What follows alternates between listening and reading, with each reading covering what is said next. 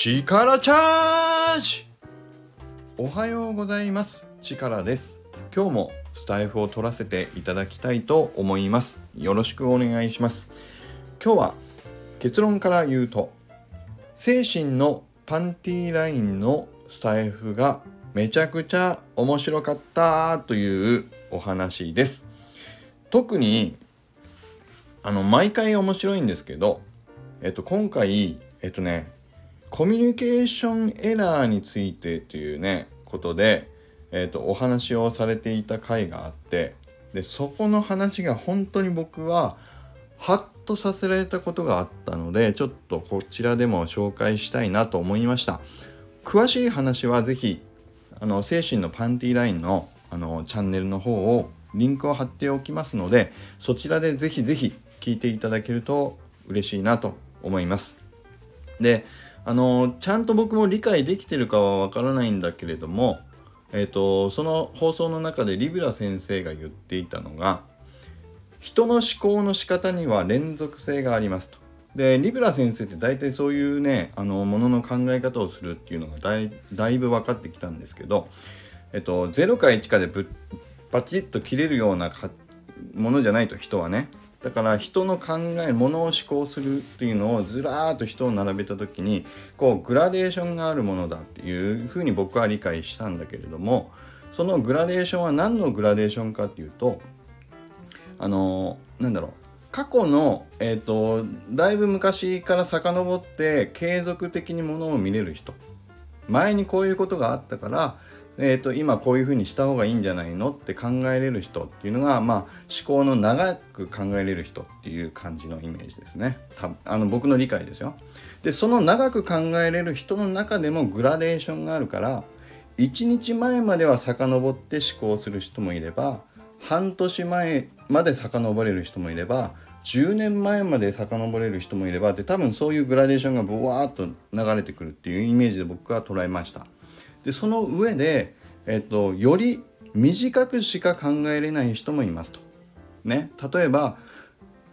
昨日言ったことを持ち出されてももう知らないよと。いや今は今じゃないって今日の今で判断をボンボンボンボンしていくようなあのそういうタイプの人もいると。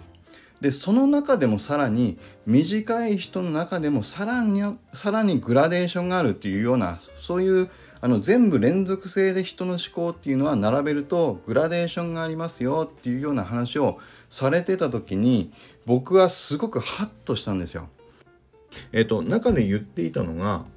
思考が短い人と長い人っていうのがいた時にどういうことにをそれぞれお互いに思っているかっていう話がすごく面白くてね思考がちょっと長めに考えれる人から短い考えをするタイプの人を見るとどういうふうに思うかっていうと説明されてたんだけどちゃんともっと考えなさいよって前はこうやってたじゃないのっていうふうになんでそれがわからないのっていうふうに感じるらしいんです。で逆に言うと短い人思考の短めの人から長い人を見るとどうしてこの理屈がわからないんだっていうふうになるらしいです。だからバカじゃないのっていう感じの、あの、バカっていう言葉使っちゃうけども、そういう風に見えるらしいんです。ただ、逆に長い人から短い人を見ると、ちゃんと考えなさいよって思うっていう。だからもう、鈍感なんじゃないのこの人はっていう風に思うらしいんですよね。いや、これ、めちゃくちゃ面白くて、お互いにだから、それぞれがなんでわかんないのっていう状態が発生しますって言ってるんですよ。ね？でこれを聞いた時にふっと思ったことがあったので今日はその話をちょっとしたいんですけど。でどっちがいい悪いではないんですけどこの思考をする上での考え方の違いでなんでこの人わかんないのっていうケースってよくよくありませんか？例えば身近で2つ思ったのは1個は夫婦間の考え方。でこれはもうねリベロ先生がさらにその放送回でも言ってたんだけどどちらかというとっていう言い方してました。あの全員がじゃないですけど女性よりも男性の方が考え方は短めになる傾向が多いんだ。そうです。だから僕の経験で言うと例えばだけどもいやだってあなた10年前のあの時にこう言ってたじゃないとかって例えば言われるわけですで僕からするとえ？何の話？ってなるわけですよ。でもうちょっと言うと1週間前こうしてたでしょっていう話をするわけです。でも僕にとってはいや1週間前は1週間前でいや今は今でまた違うじゃないっていう感じなんですよ。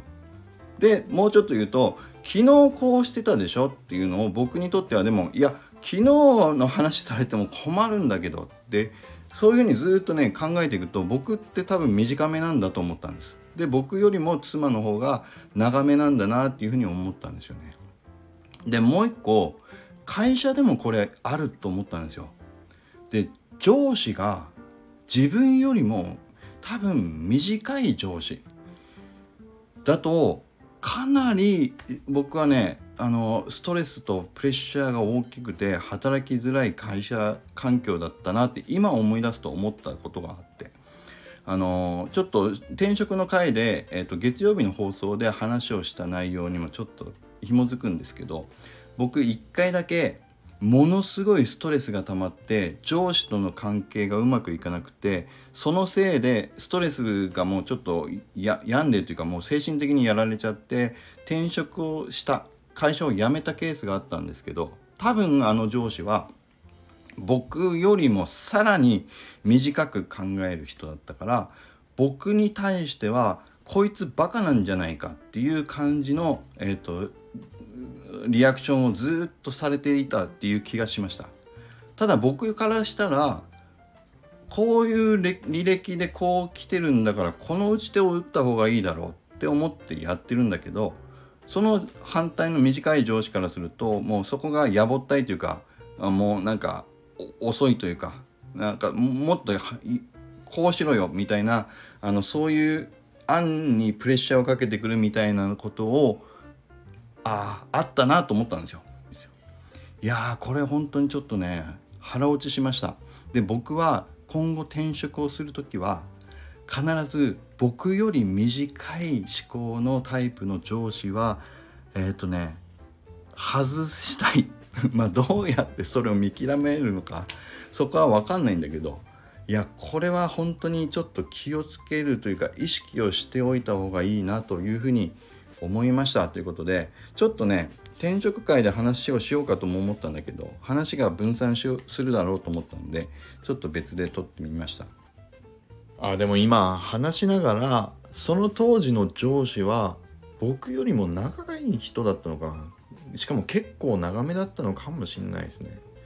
だから僕がちゃんと考えているのかっていうプレッシャーをかけられていたのかもしれないですね。いや難しいなどっちなんだろう。でもとにかくそのズレが大きい人と身近にいるっていうのは結構お互いのストレスになるというふうに思いました。で仕事だと特に上下関係がある中でそのギャップが大きいとかなりストレスで部下側にプレッシャーがかかるっていうのは当然だと思うから。だからちょっとねあの考えないといけないところだなというふうには思いましたね。はい。いやー本当にねちょっとぜひ聞いてください。あの精神のパンティーラインのあの放送回ここのコメント欄に貼っておきますので本当にちょっと聞いていただくと目から鱗だと思います。で時間がない方はだいたい11 1分11秒ぐらいのところから聞いていただくと、まあ、概要はつかめる話がスタートしていると思います。ね。あの概要欄に書いておきますのでそちらで飛んでみてください。ぜひもっと僕よりねうまくリブラ先生お話もされてるのでぜひぜひそちらを聞いていただければと思います。今日も力あふれる一日を追伸です。精神のパンティーラインの今日の放送でさらに昨日の放送からの詳細をコミュニケーションエラーについてお話がされていたので、えーと、その最新版の方のリンクも僕のコメント欄につけておきます。是非そちらから飛んでみて聞いていただければと思います。それではどうぞ。